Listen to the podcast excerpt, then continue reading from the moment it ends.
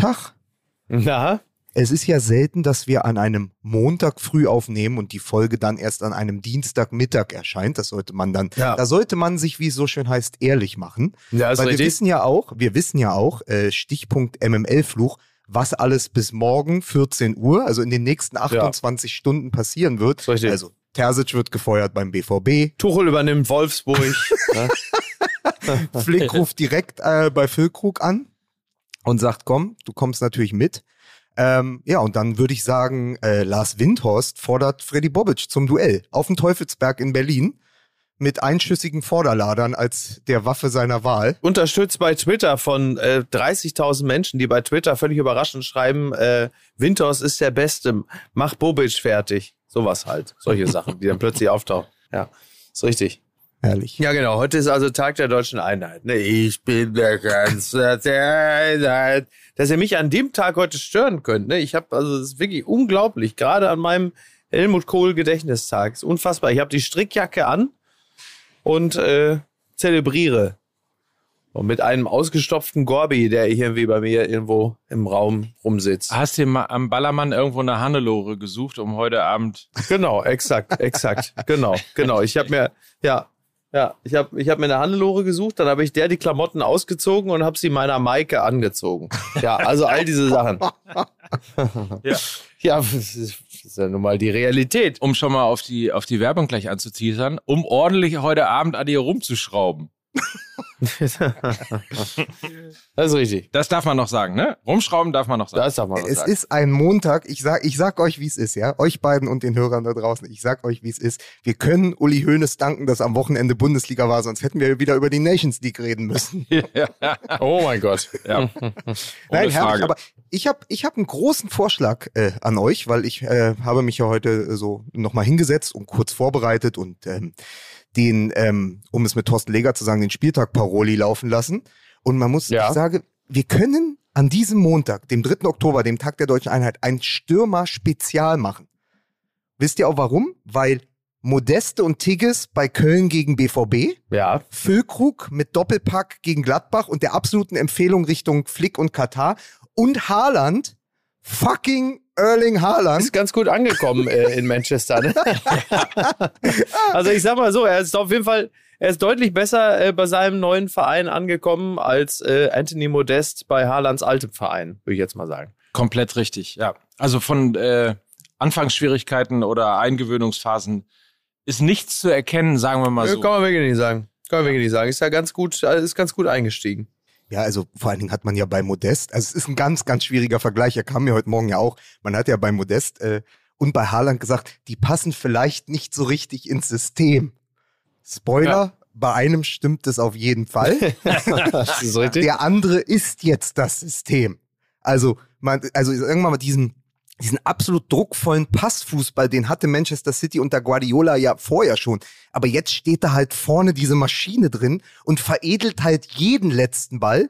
Ja. Und den vorletzten spielt er im Zweifel noch selbst. Also er hat ja auch noch für Foden zwei vorbereitet. Es ist absolut krank, was der abliefert. Und es hieß ja immer, naja, in der Bundesliga, ne? Aber kann er es auch an einem regnerischen Freitagabend in der Premier League? Äh, Mhm. Sagen wir mal, bis hierhin lief's doch ganz gut. Und ich habe äh, nochmal diese Wahnsinnsstatistik mitgebracht, einfach weil wir jetzt mittendrin sind.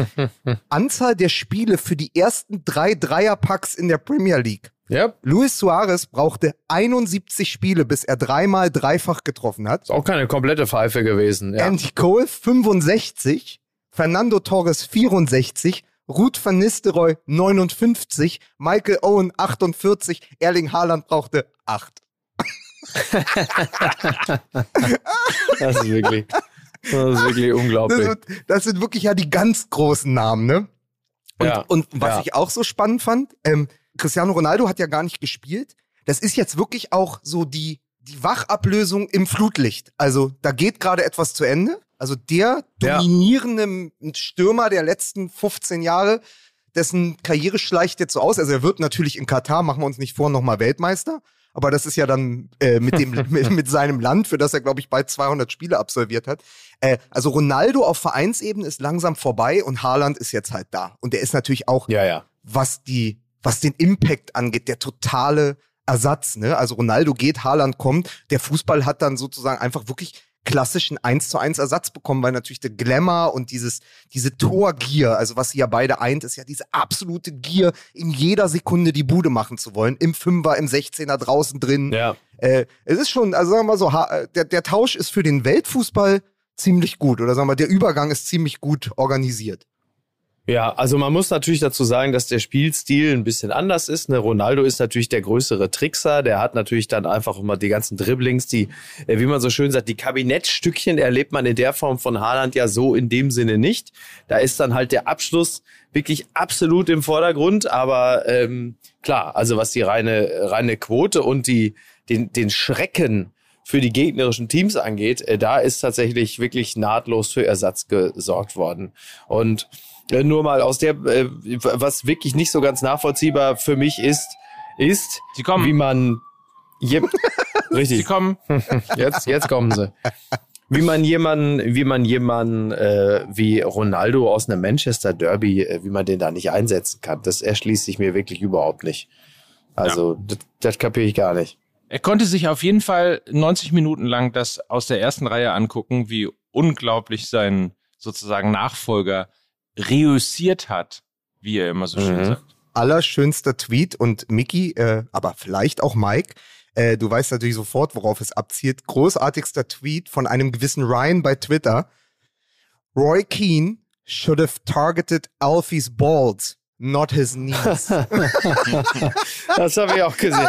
Das hat mir sehr, sehr, das hat mir wirklich sehr, sehr gut Das gefallen. ist wirklich der Ja. letztgültig beste Tweet eines Manchester United-Fans, Ja. der da sitzt und man kennt die ganze Vorgeschichte. Also nochmal für die, die vielleicht jetzt sagen, Ja, dem genau, das muss man, ich, Dienstag nach erklären. dem langen Wochenende, wir sind nicht so ganz auf Zack. Mit äh, Keane ist natürlich Roy Keane gemeint in diesem Tweet. Und Roy Keane hat ja damals eine Privatfehde gehabt mit Alf Inge Haaland, der ja der Vater ist von Erling Braut Haaland. So.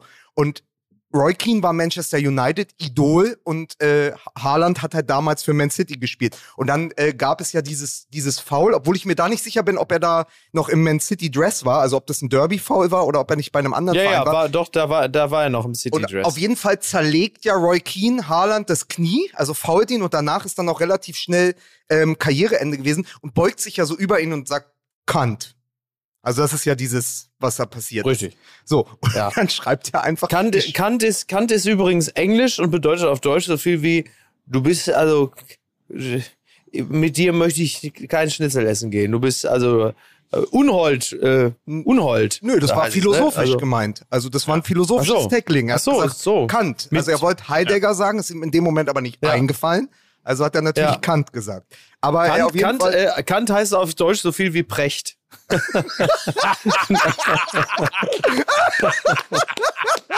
Kant, das ist- Kant ist Englisch und heißt auf Deutsch Precht.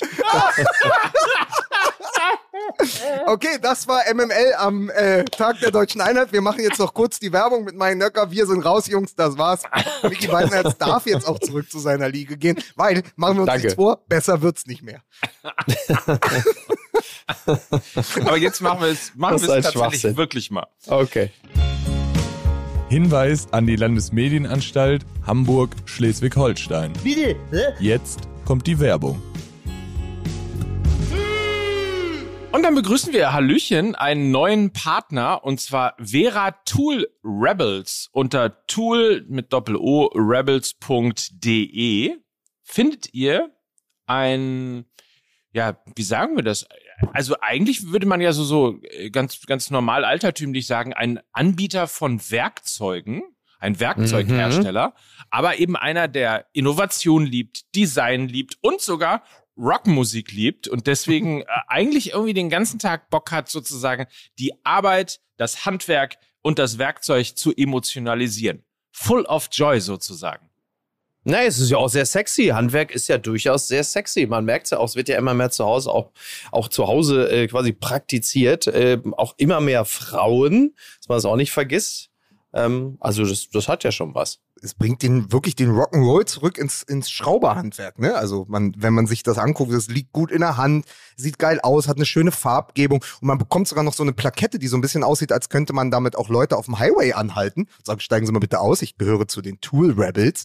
Äh, laufen Sie mal auf dieser Linie. Also es ist, es ist sehr, sehr schön. Es, also nochmal, es liegt fantastisch in der Hand. Es ist so ein bisschen das besondere Werkzeug, ja. Also wo man sagt, ja, damit macht's dann auch Spaß. So, da ist Musik drin. Und vor allen Dingen, es ist total schön und wie, wie ihr sehen könnt, sogar äh, personalisiert. Also wir haben eine sehr, sehr schöne Fußball-MML-Edition ähm, zugeschickt bekommen von Re Vera. Dazu hat jeder seinen äh, eigenen Schrauber mit Namen drauf. Hier auf dem hier steht Mickey beispielsweise. Den bekommst du, wenn du hier äh, Oh. fertig geschraubt hast auf Mallorca. Obwohl Mickey natürlich wollte, dass bei ihm MC Hammer draufsteht. Ne, egal, ob es ein Schraubenzieher ist oder nicht. Das, das, das ist richtig. Der Klartext-Hammer. Da steht MC Hammer drauf, damit kein anderer sein Werkzeug anfasst, weil Ja. can't touch this. Sehr, sehr schön. Nee, aber wirklich sehr, sehr schön geworden. Ähm, liegt sehr, sehr gut in der Hand. Und für Werkzeugliebende und Hobbyschrauber ist das sicherlich auch ein äh, perfektes Geschenk, wenn man da so den eigenen Namen drauf hat oder ähm, den Namen der Gang oder was auch immer. Insofern äh, tolle Sets dabei. Ähm, relativ gut auch dieser Kompaktschrauber, den man öffnen kann und der wahnsinnig viele unterschiedliche Schrauben drin hat. Kompaktschrauber-Einsatz. Zum Hubschrauber-Einsatz. genau, Kompaktschrauber-Einsatz. Ja, und weißt du, was wichtig ist? Anders als früher bei Sat 1 kann man dieses von Vera auch morgens und abends benutzen. So ist es. Vera ist jedenfalls ein weltweit führender Werkzeughersteller und bietet euch jetzt mit dem Gutscheincode MML 10% Rabatt auf die komplette Bestellung im Tool Rebel Shop. Wie gesagt, den erreicht ihr unter www.toolrebels.de und ähm, schaut's euch an. Es ist wirklich wahnsinnig schönes, sehr in der gut in der Hand liegendes Werkzeug, lässt sich individualisieren, sieht top aus, ist Innovation, Design und Werkzeug in einem unter toolrebels.de. Mike mit dem Vera-Schrauber ist jeden Tag Muttertag. Mit Vera ist Bohren nicht mehr Boring. Oh, sag mal, Leute. Ich finde, ich, ich finde jetzt, jetzt haben wir uns aber auch und vor allen Dingen unsere Hörerinnen und Hörer den Abspann dieser Werbung verdient. Ja. Bitteschön. Und das war's mit der Werbung. Ich war übrigens gerade noch mal in dem Online-Shop. Ich habe mir übrigens die Knochensäge Khashoggi rausgelegt im, im Warenkorb. Hör doch mal auf mit der Aber das ist ein anderes. Thema. Das ist ein Anderes anderes Thema. So. Ähm, seid ihr, seid ihr, ich meine, eigentlich sind wir ja schon Ja. Ähm, mittendrin, deswegen erübrigt sich das vielleicht, aber wir machen es Ja. trotzdem der guten Ordnung halber. Musik bitte.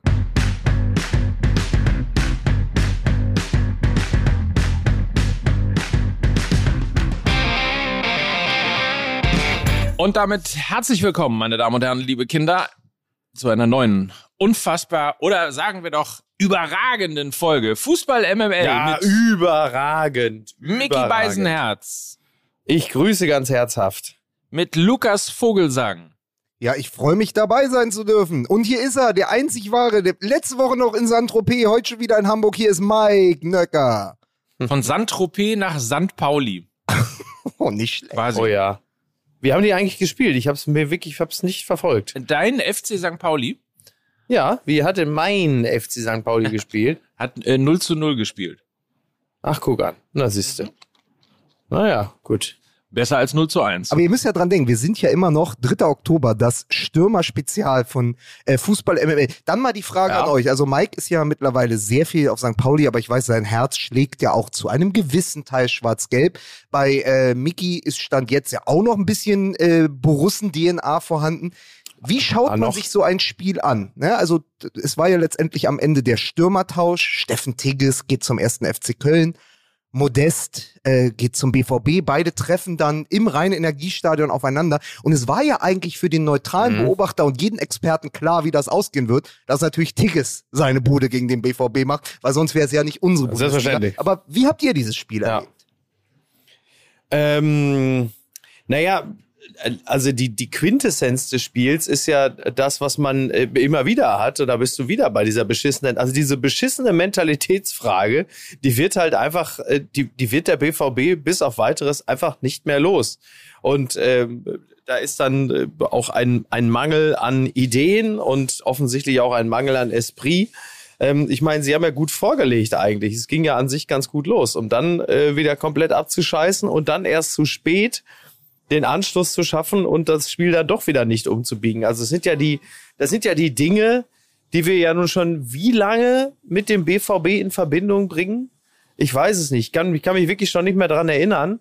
Ähm, das Einzige, was ich dazu vielleicht noch sagen wollen würde, ist, dass ich die Verpflichtung von Modest aus der Situation heraus in der man das getan hat, immer noch für richtig erachte. Also es ist ja jetzt nicht so, dass man jetzt schon sagen kann, äh, was für ein Flop und wie konnten die nur oder so.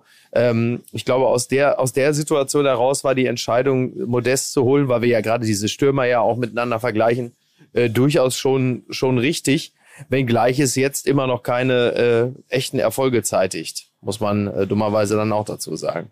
Ja, man kann ja auch wirklich nicht sagen, dass ähm, der BVB irgendwie blauäugig in die erste Saison ohne Haaland gegangen ist. Sie haben mit Aller ja den richtigen Nachfolger verpflichtet. Also sowohl fürs genau, System, jemand, genau. der irgendwie zehn, zehn Tore waren es, glaube ich, in der Champions League geschossen hat. Da war ja der äh, Ersatz stand ja bereit. Und ich glaube, er hätte auch beim BVB in dieser Offensive reüssieren können. Dann gab es ja leider diese schwere Krankheit. Nochmal an dieser Stelle gute Besserung. Ich hoffe, er kann dann zur Rückrunde wieder auf dem Platz stehen. Die beginnt ja Ende Januar erst.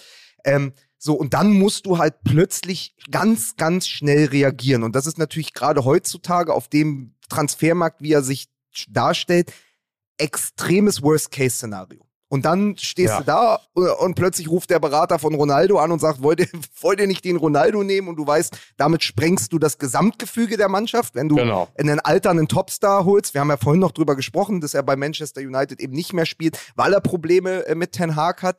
Ähm, so, und dann sagst du, okay, wir gehen mit der kleineren Lösung. Wir nehmen einen Stürmer eines Bundesliga-Konkurrenten, der die Liga kennt und der vergangene Saison 20 Tore geschossen hat. So, das ist ja erstmal eine gute Überlegung. Dann sagen aber natürlich alle, der passt nicht ins System. Borussia Dortmund steht ja nicht äh, für einen Fußball, der auf Flanken ausgerichtet ist. Das ist so ein bisschen wie damals ja. als, also der ganz kleine Vergleich, aus Sicht eines Hertha-Fans, als wir damals Arthur Wichniarek geholt haben, weil er bei Arminia Bielefeld, glaube ich, dauernd zweistellig getroffen hat. Wir haben ihn sogar zweimal geholt. Ja. Aber der Fußball von Hertha hatte immer der hat ja immer auf den Flügeln gekrankt. Das heißt, Wichniarek braucht Flanken, Wichniarek bekommt keine Flanken. Modest braucht Flanken und er bekommt keine, weil die Offensive einfach flach spielt. Da sahst du auch bei dem tollen ja. Tor von Julian Brandt. Da spielt Bellingham in die Schnittstelle, er nimmt den Ball mit, tänzelt kurz und schiebt ihn ein. Das ist der Borussenfußball. Modest hat aber gar nicht den First Touch. Also er hat ja anderer Vergleich mit einem Hertha-Stürmer, er hat ja fast den ersten, den ersten Touch von äh, Davy Selke, wenn er den Ball dann mitnehmen ja. muss in der Schnelligkeit der BVB-Offensive. Und das funktioniert nicht. Und deswegen sind ja dann auch überall die Schlagzeilen zu lesen gewesen, Modeste fremdelt noch. Er ist noch nicht mhm. angekommen beim BVB. Die Frage ist halt, wie ja. lange es sich der BVB noch leisten kann, dieses Fremden zu ertragen und einen Mukoku, der ja mehr als nur mit den Hufen schart, nicht spielen zu lassen. Mhm. Ist ja übrigens fast ein bisschen auch so die, die äh, Problematik, die Miro Klose auch damals, als er beim FC Bayern war, äh, angemerkt hat. Da war es zwar so, dass jetzt die Bälle gar nicht flach zu ihm reinkamen, die kamen einfach gar nicht, weil auf dem Flügel dann immer Ribery und Robben gesagt haben, wir machen selber die Tore. Aber am Ende hattest du in der Mitte halt eben auch einen äh, Stürmer stehen, der auf äh, Flanken und äh, hohe Bälle angewiesen war und es kam nichts. So. Also die Probleme haben vor ihm schon andere gehabt. Darf ich da kurz einschieben, dass das natürlich ein Sonderfall bei Klose war? Ich habe ja die Klose-Biografie von Ronald Reng gelesen und es war so, dass sich Van Gaal damals in der Saison 2010, wo ja Klose auch im Kader stand, ganz, ganz ja. früh auf Ivica Olic als ersten Mittelstürmer festgelegt hat und Klose umgeschult hat äh, auf einen Zehner auf eine hängende Spitze, die er gar nicht sein konnte. Also er wurde ja in seinem Spätwerk dann ein mitspielender Stürmer, aber er musste auf der Zehnerposition bleiben und es war ganz irre, weil äh, Louis van Gaal hat den 16er in Planquadrate eingeteilt und Klose, der immer hm. gelernt hatte, bei einem Eckball entweder zum ersten Pfosten zu gehen oder zu warten ja. und an den zweiten zu gehen, durfte nicht mehr an die Pfosten gehen bei Eckbällen, als natürlich ausgewiesen einer der besten Mittelstürmer der Welt zu seiner Zeit. Und er Ja, durfte ja. dort nicht, er durfte nicht mehr in die Klose-Räume, die durfte er nicht besetzen, weil ihm, weil ihm der bekloppte Van Gaal einfach ein anderes Planquadrat zugewiesen hat, in dem er sich bewegen durfte. Deswegen äh, schwierig für Klose, äh, weil er natürlich auch einfach in einem völlig falschen System stand. Aber natürlich ist richtig, was du sagst. Stürmer, die von einem Verein kommen, wo das Spiel komplett auf sie zugeschnitten ist, die dann 20 Mal treffen oder öfter und dann kommen sie zu, zu einem Verein, der ganz anderen Fußball spielt, ist schon immer schwierig gewesen. Oder Mike? Ja, allerdings. Absolut, absolut. Vielen Dank, dass du, äh, Lukas, Dankeschön. Ähm, nein, absolut. Und die Frage, die ich mir natürlich ehrlicherweise gerade stelle, ist, hätte man das Risiko nicht doch eingehen sollen und Cristiano Ronaldo holen sollen? Das ist, ich meine, äh, ich, ich per persönlich war ja schon Nein. damals ein, ja, aber wartet mal, ich war ja damals schon Fürsprecher, Ach weil so. ich glaube, es hätte sowohl der äh, Liga gut getan, ähm, als auch äh, logischerweise eben ähm, also der Liga insgesamt, ne, auch was Auslandsvermarktung und sonstige Sachen angeht.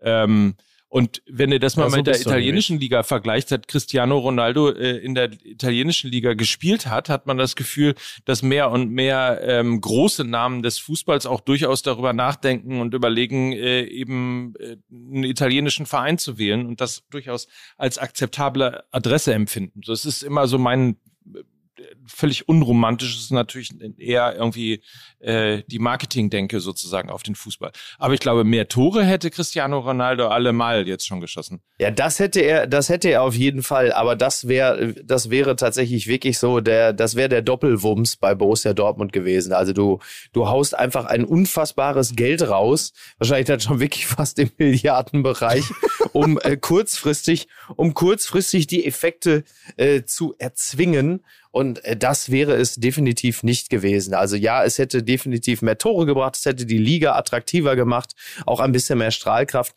Aber du hättest dir im, im, im langfristigen Aufbau so viel zerschossen, äh, das wäre, das wäre nicht gut gewesen. Da kann dieser kurzfristige Erfolg wirklich nicht drüber hinwegtäuschen. Der sich eingestellt hätte, Das wäre so ein bisschen gewesen, als hätten sie beim Weihnachtssingen dieses Jahr gesagt, komm, diesmal nicht mit Sascha, wir holen mal Celine Dion aus Las Vegas.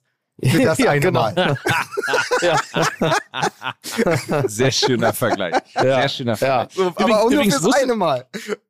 Ja. Wus- wusstet ihr übrigens, ich meine, wenn wir hier schon mal ganz kurz beim äh, Thema BVB sind, ähm, Ja. wusstet ihr eigentlich, dass der, äh, dass, dass der BVB sein zehntes Gegentor kassiert hat?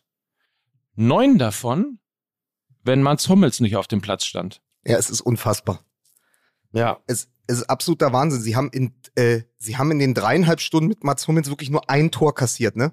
Und in den gefühlt 35 Minuten ohne ihn, also plus die 90 dann in, ähm, in Köln, regnet es Gegentore.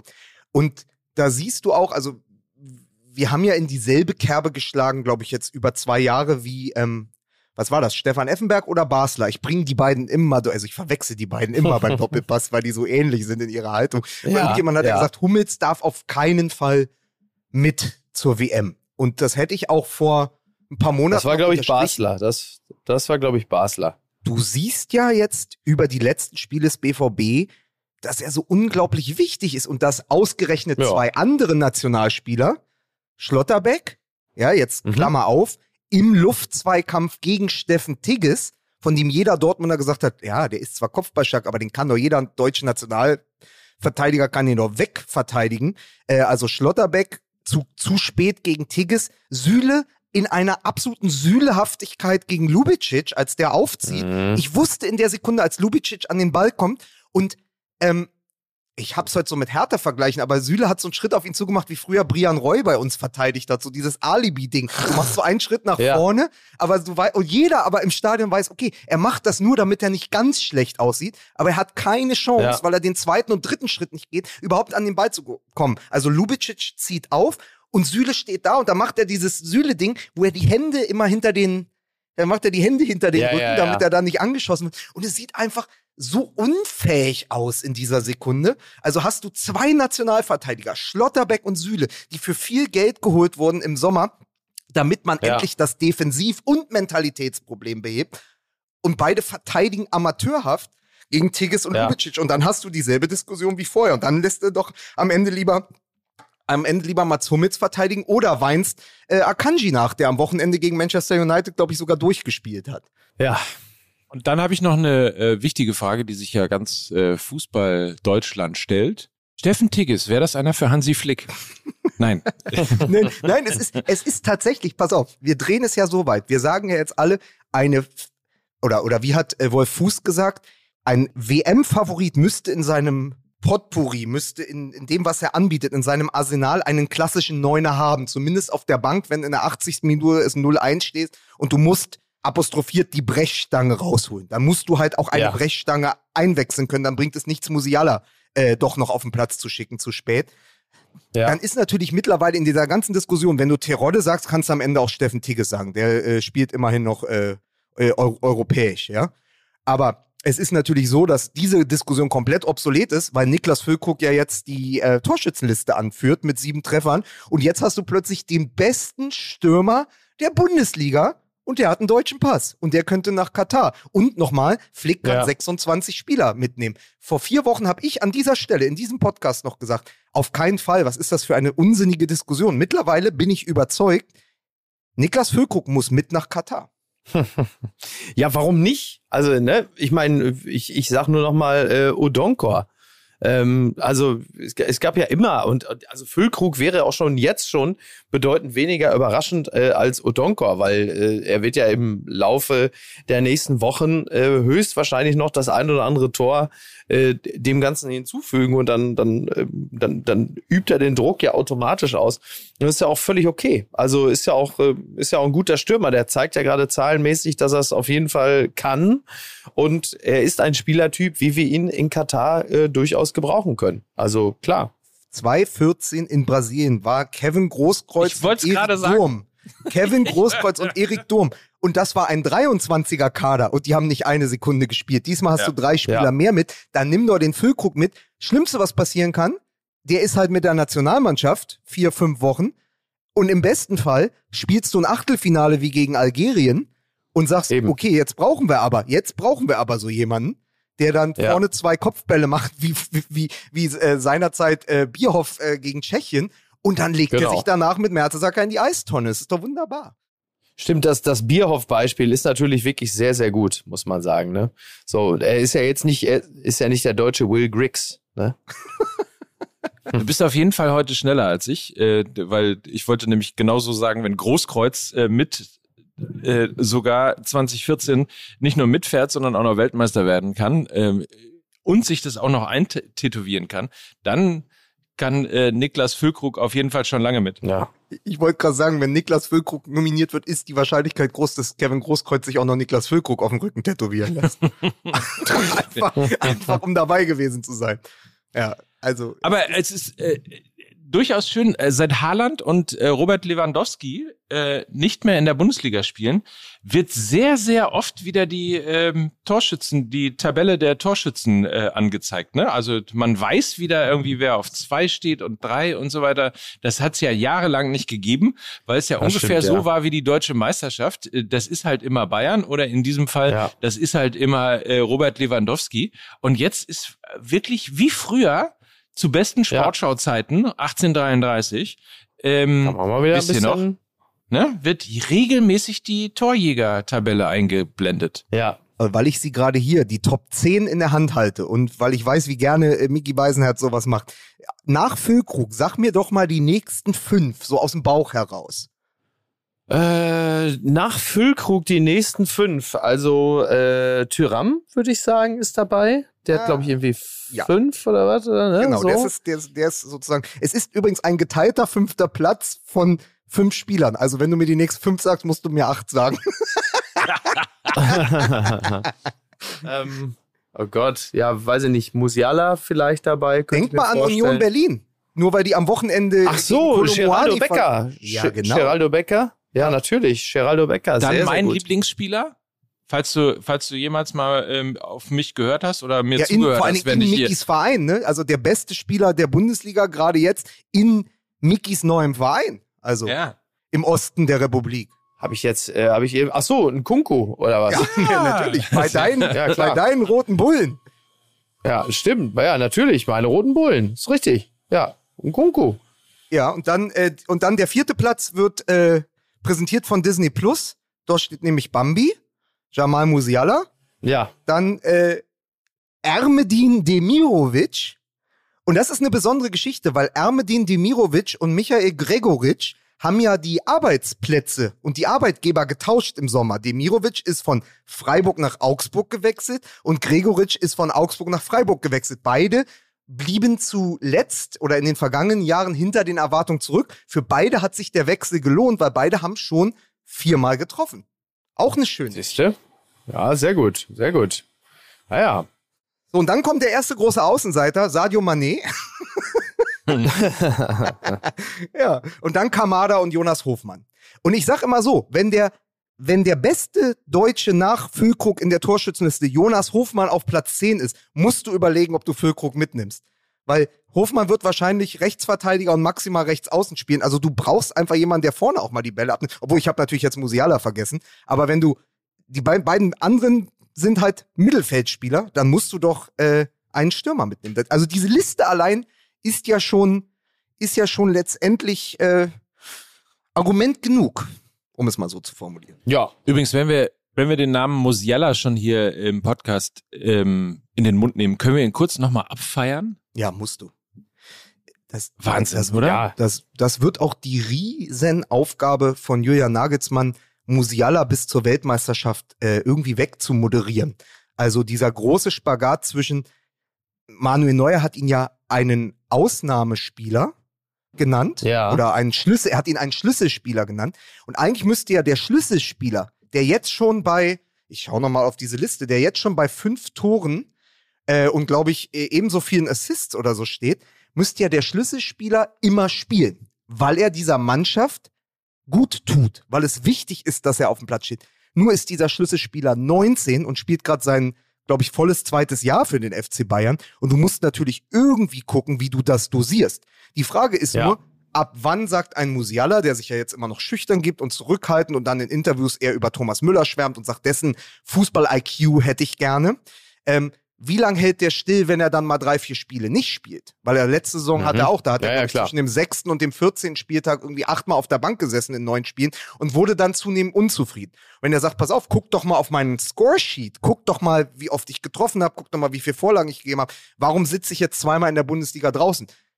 Wenn das, wenn Julian Nagelsmann das moderiert kriegt, ist es überhaupt kein Problem. Aber ansonsten kann sogar diese herausragende Personalie Musiala zum Problem werden. Auf jeden Fall ähm, hoffen wir, dass sie nicht zum Problem wird, denn ähm, wie gesagt, es macht einfach wahnsinnig Spaß, im Fußball äh, spielen zu sehen und ähm, vor allen Dingen die Leichtigkeit, mit der er auf dem Platz steht. Und du hast ja gerade gesagt, 19 Jahre alt und man hat irgendwie das Gefühl, ähm, der ist äh, schon nicht nur lange dabei, sondern ähm, auch gar nicht mehr wegzudenken aus aus diesem Teil von äh, Bayern München. Der lässt ja sogar, finde ich, irgendwie den einen oder anderen schlechter aussehen. Also man hat das Gefühl, seit Musi oder wenn Musiala auf dem Platz ist, ähm, dann sieht Thomas Müller aus, als hätte er eine Krise.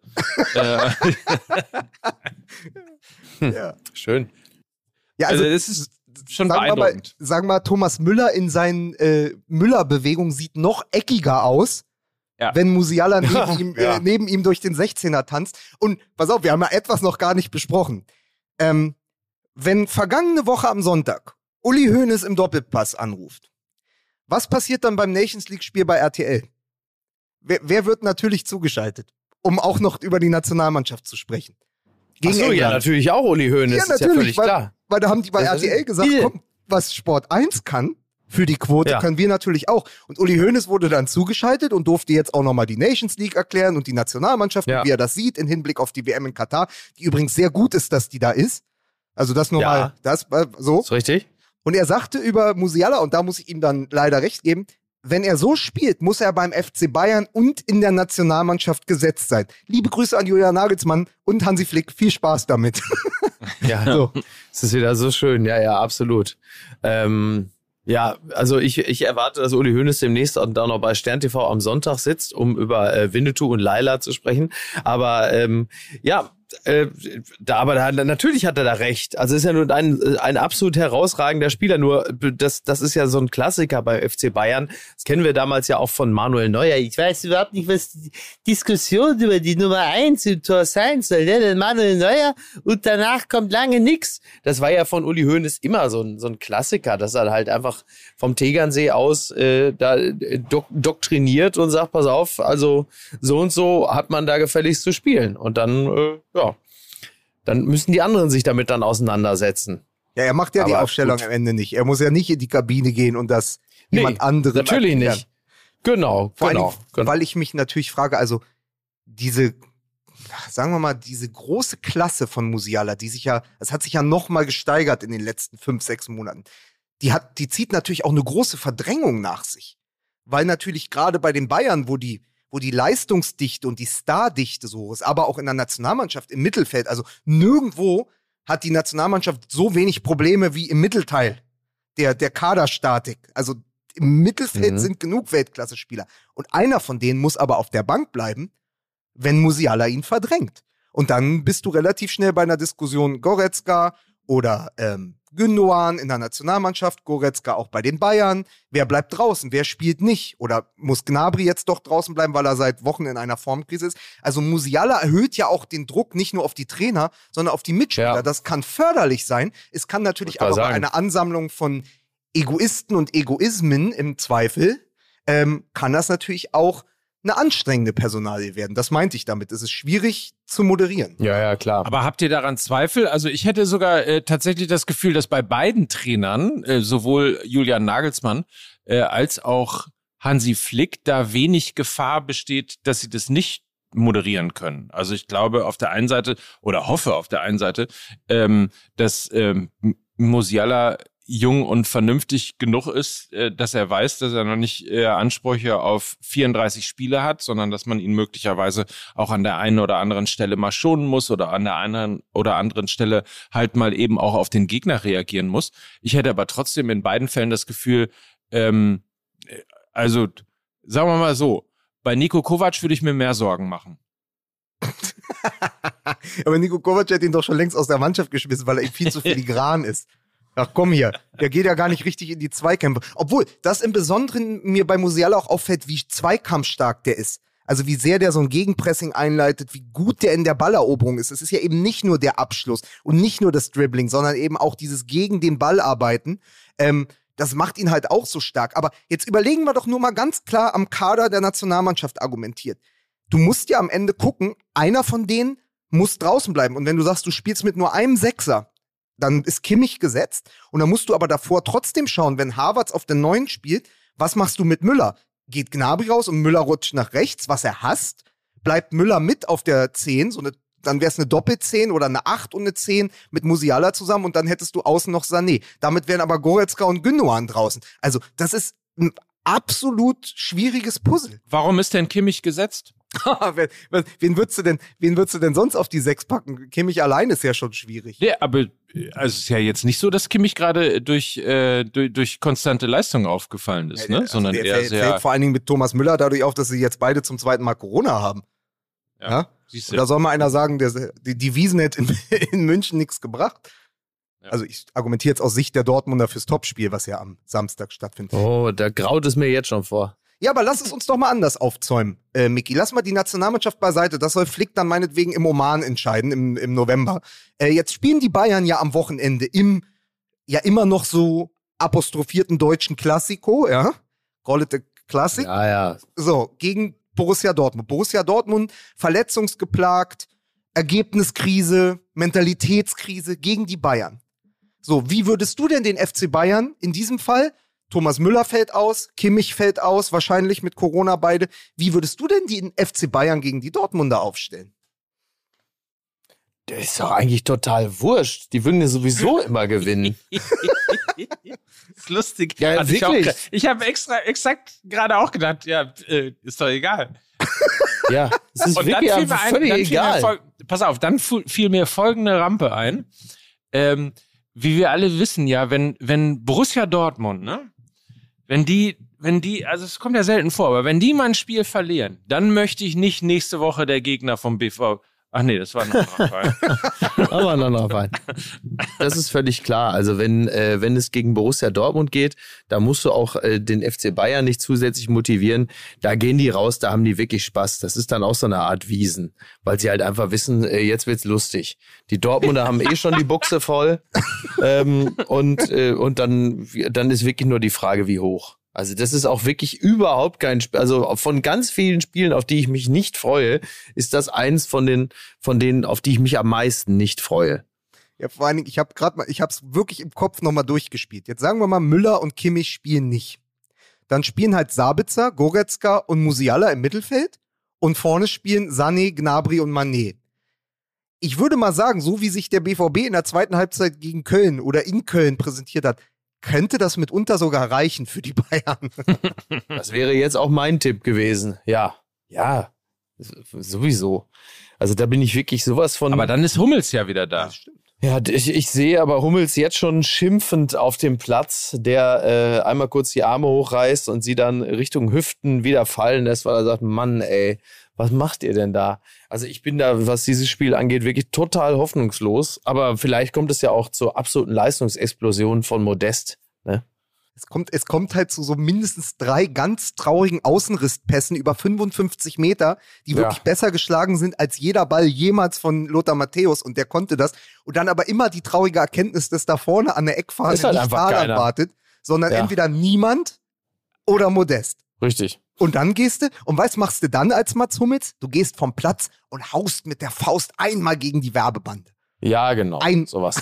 So, um, um, um Genau. ein Zeichen zu setzen. Um auch nach richtig. außen und in der Öffentlichkeit ein Zeichen zu setzen, dass wir jetzt wieder in der Phase sind.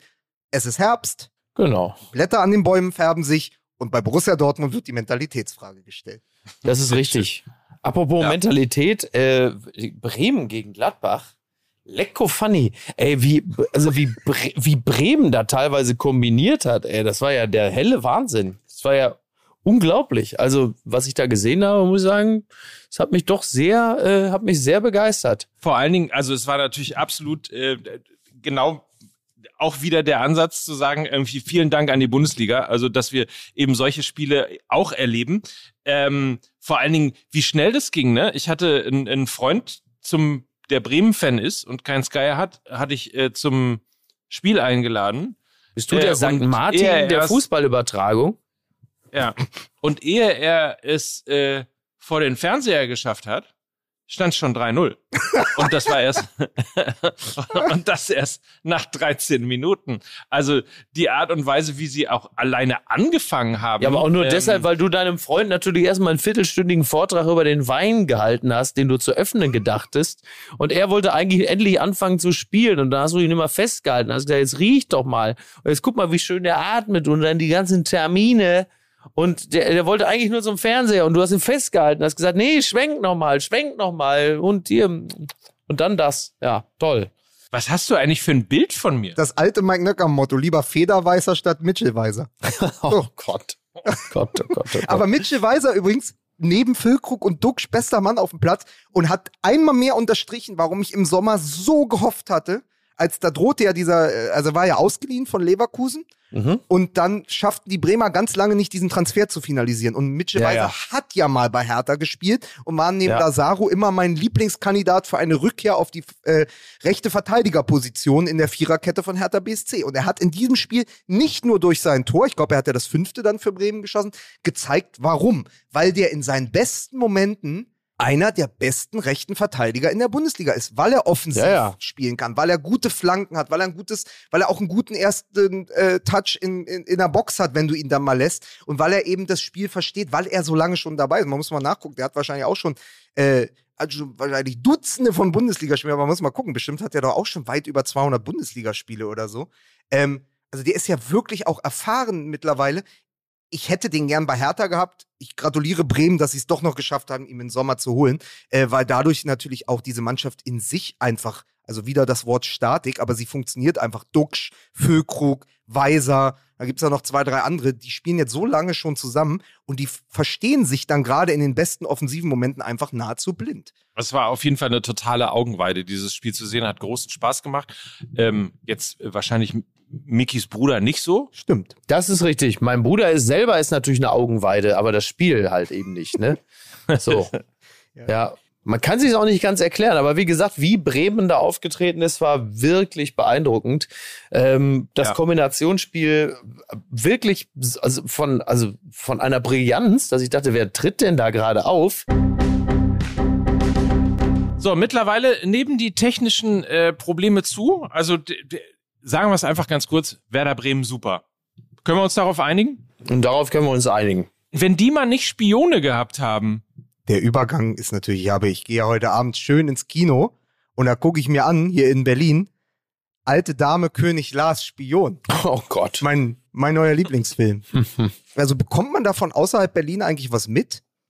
Ja, über den Spiegel, weil der Spiegel es relativ groß gemacht hat. Und äh, Windhorst ja also über den Fußball hinaus ja eine bundesweit äh, bekannt dubiose Figur ist. Das, war, das ist ja mein Junge. Ja. Das, war, das war erstmal der, das Wunderkind.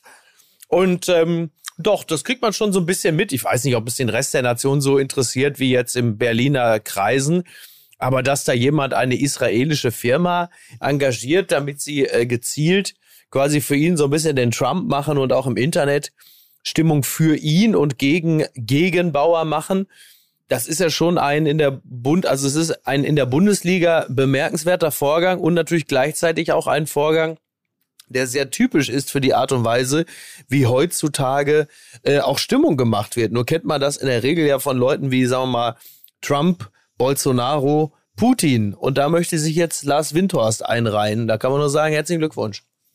Man muss natürlich fairerweise dazu sagen, äh, dass er das alles dementiert hat, nur um das alles äh, mal einmal sozusagen offen Absolut. zu spielen. Also ja. er hat gesagt, äh, das hat nicht stattgefunden, das ist äh, eine völlig an den Haaren herbeigezogene Geschichte. Und trotzdem ja. wird man ja das Gefühl nicht los, ähm, dass da irgendwie doch was dran ist. Äh, zu, zumindest passt es wahnsinnig gut zu Hertha. Ja. Zumindest die Geschichte, dass es jetzt auffliegt, weil diese Firma in Israel, die heißt Shibumi, sagt, für das, was sie geleistet haben, haben, wurden sie noch nicht entsprechend entlohnt. Also das ist ja hm. der Vorwurf, der im Raum steht, dass Windhorst ja. diese, ich glaube, es sind um die vier Millionen Euro, dass er nicht gezahlt hat. Also er hat sich die Dienste dieser Firma, nochmal, wunderbarer, wunderbarer Name Shibumi, alles klingt wie ausgedacht, alles klingt, ja. das ist wirklich ein, der schlechtstmögliche Film, der da abläuft. Und er hat nicht gezahlt für das, was sie geleistet haben, für die ganzen Facebook-Kampagnen und dieses Ausspionieren von Gegenbauer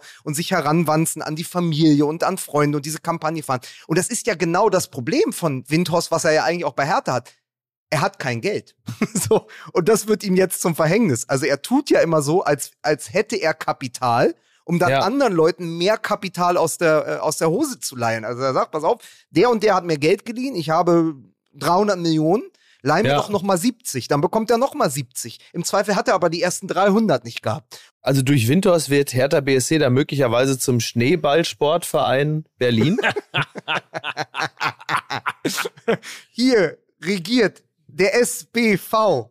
Das ist doch, das ist doch, das ist doch Schneeballverein. Sehr. Der Schneeballverein. Ja, aber es ist doch, es ist doch abstrus und vor allem, ich kann das einfach mal sagen, hier in Berlin, ähm, äh, der, äh, der Kollege vom äh, Big City Club äh, Twitter-Account, ganz, der ganz tolle Arbeit macht, hat schon geschrieben, so, es ist halt die Bombe, in dieses, also die Bombe, die geplatzt ist, in ein Gefühl hinein, dass wir jetzt mit Kai Bernstein als Präsident mal endlich monatelang Ruhe haben könnten weil es auch so einen gewissen Waffenstillstand zwischen ja. Hertha und Windhorst gab, weil der Verein befriedet wurde.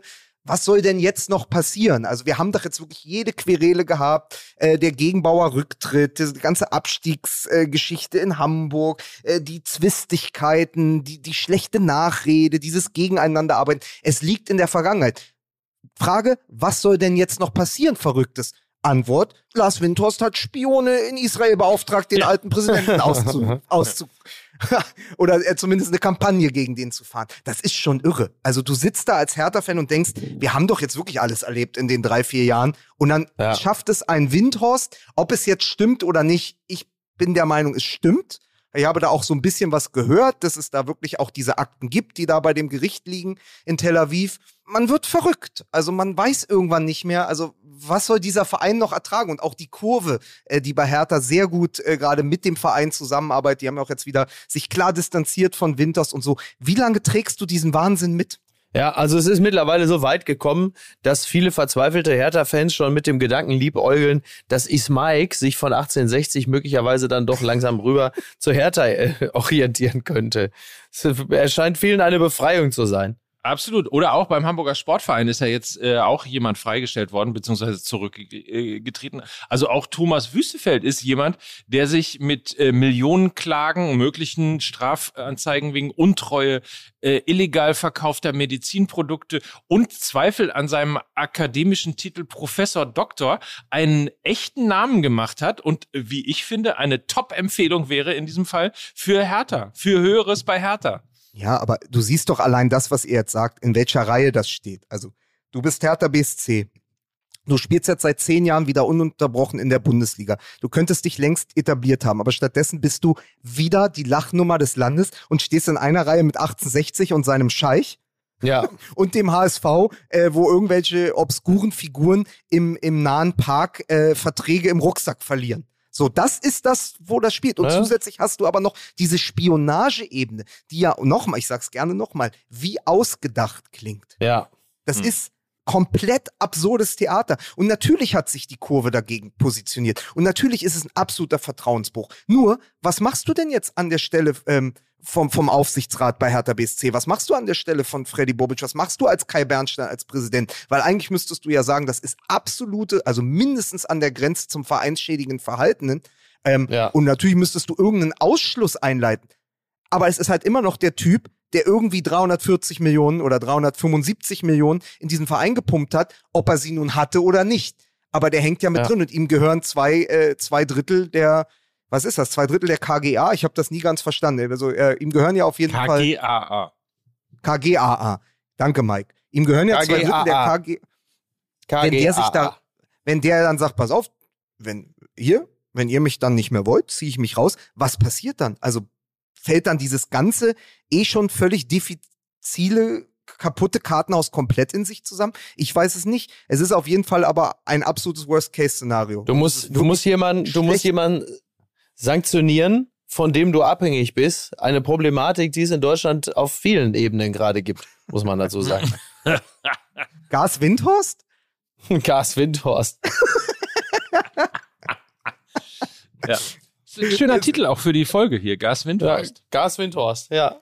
Ja, können, können wir gerne machen. Ich hatte, ich hatte wirklich, ich habe heute allen, ähm, Foto, also allen mit Photoshop bewanderten Freunden da direkt natürlich das äh, Filmplakat mit Gary Oldman geschickt. Also ähm, Dame ja, König Ass äh, Spion, weil natürlich alte Dame König Lars Spion es, es, es, also es bietet sich ja förmlich an. Es ja, springt ihr ja auch. entgegen ja. der alte Dame. Ähm, ja. Lars Windhorst als Gary Oldman, ja, also wirklich ja. der, der Erzbösewicht. Ähm, Ich glaube aber. Oder natürlich, oder natürlich sein Mantra, in Bot we trust, ne? Klar. Ja.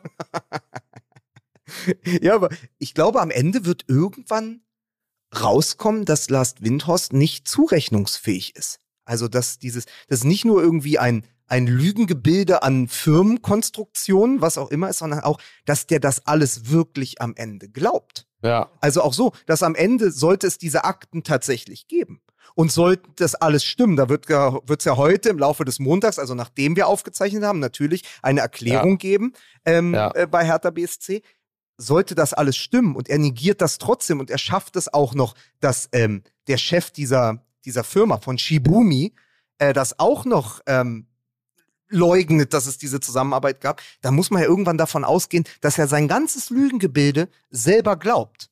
Das, ja. das finde ich fast schon gefährlich, weil das hat so, das ist so nah am Bond-Bösewicht. Da werden die Lasi-Akten geöffnet. Also es ist, ähm, ja, ich bin, bin auf jeden Fall, bin auf jeden Fall sehr gespannt, wie das Ganze ausgeht. Ne? Lasi-Akten gefällt mir auch gut. Hier kommt aber einer nach dem anderen wird hier ja. rausgehauen. Ja, aber auch nur noch, aber nur noch, weil ich jetzt auch gleich wieder zum Pool gehe. Ich drück nochmal alles raus, was gerade da ist. Ja. Hast du, hast du noch was zum Rausdrücken? Es ist doch so, Fußball MML, gerade weil es heute so eine schwierige Folge ist, aber wir sind ein bisschen wie Thomas Müller. Je schlechter die Technik, desto besser das Spiel. Es ist einfach so. Wir, wir laufen dann zur Höchstform auf, wenn wir, wenn, wir, wenn wir nichts mehr kontrollieren können. Nicht die Das Bälle, stimmt. nicht die Flanken, nicht die Technik, gar nichts. So müsste sich aber wirklich auch Freddy Bobic und ein paar andere bei Hertha fühlen. Diese komplette Ohnmacht, ja, wenn du so fremdgesteuert bist wie wir heute mit der Technik und nicht weißt, was passiert. Ne? Also auch, auch, sagen wir mal so, auch bei Freddy Bobic ist heute das iPhone heiß gelaufen. Ja, und ansonsten finde ich, kann man äh, nur noch mal erwähnen, äh, dass wir den achten Spieltag der Bundesliga hinter uns haben und ich mich nicht dran erinnern kann, dass äh, sechs Vereine innerhalb von drei Punkten waren. Wie lange ist das her? Bitte Ja. euch. Also. Ja. Du meinst mit, mit, mit Union, den Bayern, dem BVB und Freiburg, ne? Und Hoffenheim und Eintracht Frankfurt. Also äh, die haben 14 Punkte und äh, Tabellenführer Union Berlin hat 17 Punkte. Also so eng, so spannend war Ja, ja. die Bundesliga lange nicht. Ja, dann- also dann bin auch völlig schon mal aufs nächste. Freu dich schon mal aufs nächste Wochenende, wenn die Bayern noch mal ihre äh, ihre wieder in, in gegen Leverkusen wiedergewonnene Dominanz dann auch noch mal ähm, gegen den äh, BVB demonstrieren und wenn Hertha beim nächsten Heimspiel am Sonntag Freiburg aus der Spitzengruppe kegelt, ne? Weil So. ist aber übrigens, ich fand das, so- ich fand das so lustig. Äh, irgendjemand hat auf Twitter geschrieben, weil Hertha ja wirklich so 29 Spruchbänder gegen Windhorst hat, hat jetzt jemand äh, dieses Bild von der Kurve abgebildet von Hertha, hat gesagt, in, im Olympiastadion heute mehr Spruchbänder als Auswärtsfans. weil natürlich die Kurve mit den Hoffenheimer war wieder spärlich besucht. Und da ist mir nochmal der alte Gag von vor ein paar Monaten eingefallen. Wisst ihr, wie viele Hoffenheimer da waren? Na? Na, 50 plus 1. Oh Gott, oh Gott. So, und, und, und wenn es, also wenn es eines Spiels, eines Duells bedurft hätte, um nochmal für 50 plus 1 zu plädieren, dann doch wirklich Lars Windhorsts Hertha gegen Hoffenheim mit 22 Auswärtsfans. Also, das ist doch wirklich, also es ist Ja. doch wirklich ein, ein absoluter Appell an die Bundesliga, sich eben nicht dem großen Geld zu öffnen. Übrigens, äh, vielleicht die Fans und das zum Abschluss, ähm, weil wir doch in der letzten Woche so über ähm, Uli Hoeneß und seinen Anruf beim Doppelpass geredet haben. Auch die Fans von ähm, vom FC Bayern haben sich äh, nämlich zu Wort gemeldet und haben ähm, relativ deutlich gegen Uli Hoeneß in der äh, in der äh, Kurve demonstriert mit einem riesigen Banner. Ähm, sicherlich auch etwas, äh, was so in der Form auch noch nicht da gewesen ist. Das stimmt. Ja, auch Ja. auch beim FC Bayern, das wissen wir ja seit den Jahreshauptversammlungen der letzten Jahre, brodelt ist, weil natürlich viele sagen, sie lehnen Katar ab, sie lehnen diese, äh, sie lehnen diese Partnerschaft mit dem Flughafen ab, Blutgeld, die Transparente gab es ja schon. Wenn natürlich dann der, der Ehrenpräsident, der ehemalige Präsident Uli Hoeneß immer wieder Werbung macht für alles, was diese Fans an Schlechtem sehen in dem Verein, dann ist Ja. natürlich irgendwann auch äh, die Liebe aufgebraucht, also die historisch gewachsene Liebe zur Mutti Hoeneß ist dann irgendwo vorbei, wenn er als ehemaliger Präsident für alles steht, was in diesem Verein eben auch schlecht läuft, aus Sicht mancher politisierter, sensibler Fans, die es Gott sei Dank auch beim FC Bayern gibt. Die Ja. sogenannten Fans. Ich habe es nämlich gerade noch mal gefunden. Staatsbesuche, Trainingslager, tausende Tote für WM-Jubel. Besser geht's nur dem eigenen Gewissen, Uli H. Also, Ja. deutliche Worte Ja. in Richtung des Ehrenpräsidenten. Äh, wir waren offensichtlich nicht die Einzigen, die etwas irritiert waren über die Art und Weise des Anrufs. Ganz, ganz äh, gewiss nicht. Nein, da, davon kann man von ausgehen. Ja. So, ihr könnt jetzt machen, was ihr wollt. Ich gehe jetzt äh, zurück zur Liege, wenn sie noch da ist. Übrigens habe ich bei, bei, deinem, äh, bei deinem FC äh, St. Pauli gestern äh, Andreas Rettich getroffen. Es hat ihm sehr Ja. gut gefallen. Ich soll grüßen. Ach, wen, mich oder mich, mich oder was? ja, uns Ah, alle. Ach, wie schön. Ja, wunderbar. Ja, ihm, das, ihm hat die Folge, ihm hat, komischerweise, ihm hat die Folge, die letzte, sehr gut gefallen. schön. Ach, sehr schön. Na, Sehr immerhin. schön, sehr lustig. Übrigens noch ein letztes nachgetragen. Es war sehr witzig, als ich die Tage im Barberhaus war bei meinem Friseur. Und plötzlich kam Henrik, mein Friseur, um die Ecke und hatte tatsächlich ein Omelett. das fand ich wirklich extrem gut. Kommt ja um die Ecke mit einem riesen Teller, mit einem riesen Omelett drauf. Da muss ich sagen, das ist wirklich, das ist die ganz Bonheur. große Kunst. Das ist à la Bonheur. Ich setz doch einen drauf. Ich bin ja äh, hier oben in Alcudia und Mallorca und es gibt hier so eine Spielhalle. Ihr kennt das so mit Airhockey und man wirft so Basketballkurve und man kann für zwei Euro auch sich Kuscheltiere aus dem Automaten holen und so. Und jetzt pass auf, die haben tatsächlich in den fünf Monaten, wo ich nicht hier war, dort eine Kegelbahn reingebaut. Und jetzt bin ich natürlich der einzig echte Kegelbruder von Mallorca. Ich gehe heute Abend schön wieder kegeln und danach zünde ich einen Puff an, ihr Idioten. So. So. So. Ja, So. ich bleib nämlich hier. Ich bleib auf Malle für immer. Lebenslänglich. Verstehst du? So. Oh Gott, oh Gott. So, Dann, alles dann klar. entlassen wir euch jetzt in die Woche Ja, bitte. ähm, und äh, Miki an den Pool und ich leg mich wieder hin. Irgendwie sowas in der Art. Last Windhorst, I give you my heart, but the very next day. So, also, ich mach, ich mach mich vom Acker, ne? Macht's gut, ihr Tschüss. Mäuse. Tschüss. Bis dann. Ciao. Tschüss. Tschüss, tschüss. Die Lasi-Akten. IM Stadion, Alter. Ist das toll. Oh Sehr Gott. schön. Naja, wunderbar. Äh, ja, also wir entschuldigen uns für die Unannehmlichkeiten, falls man es hinten raus noch hört. Äh, hoffe, es ist doch noch eine, eine, eine lustige Stunde zusammengekommen. Freuen uns auf die nächste Woche, weil dann können wir darüber sprechen, wie die Bayern gegen Borussia Dortmund gespielt oder gewonnen haben. Und Ja. Mike, dir, dir äh, wünsche ich eine gute Woche, außer du hast noch was. Nein, ich äh, wünsche mir auch eine gute Woche. Ich wünsche dir eine gute Woche. Ich wünsche euch allen da draußen eine gute Woche. Ähm, die wird natürlich viel, viel besser noch, wenn ihr jeden Morgen auch den äh, Daily hört, Fußball MML Daily mit Lena Kassel und Mike Nöcker, falls ihr eine tägliche Dosio äh, Dosis äh, MML braucht. Ja vor allen Dingen äh, im Daily zuerst erst gehört, ne, von Lena Kassel, Kolumuani wird der, der Stürmer oder einer der Stürmer oder eine der Attraktionen der Liga in diesem Jahr. Das hat sie früh gesagt und sie äh, behält recht, wenn man so aufs Wochenende schaut. Ja. In diesem Sinne, schöne Woche, Bis dann. euer MML. Tschüss. Dieser Podcast wird produziert von Podstars bei OMR.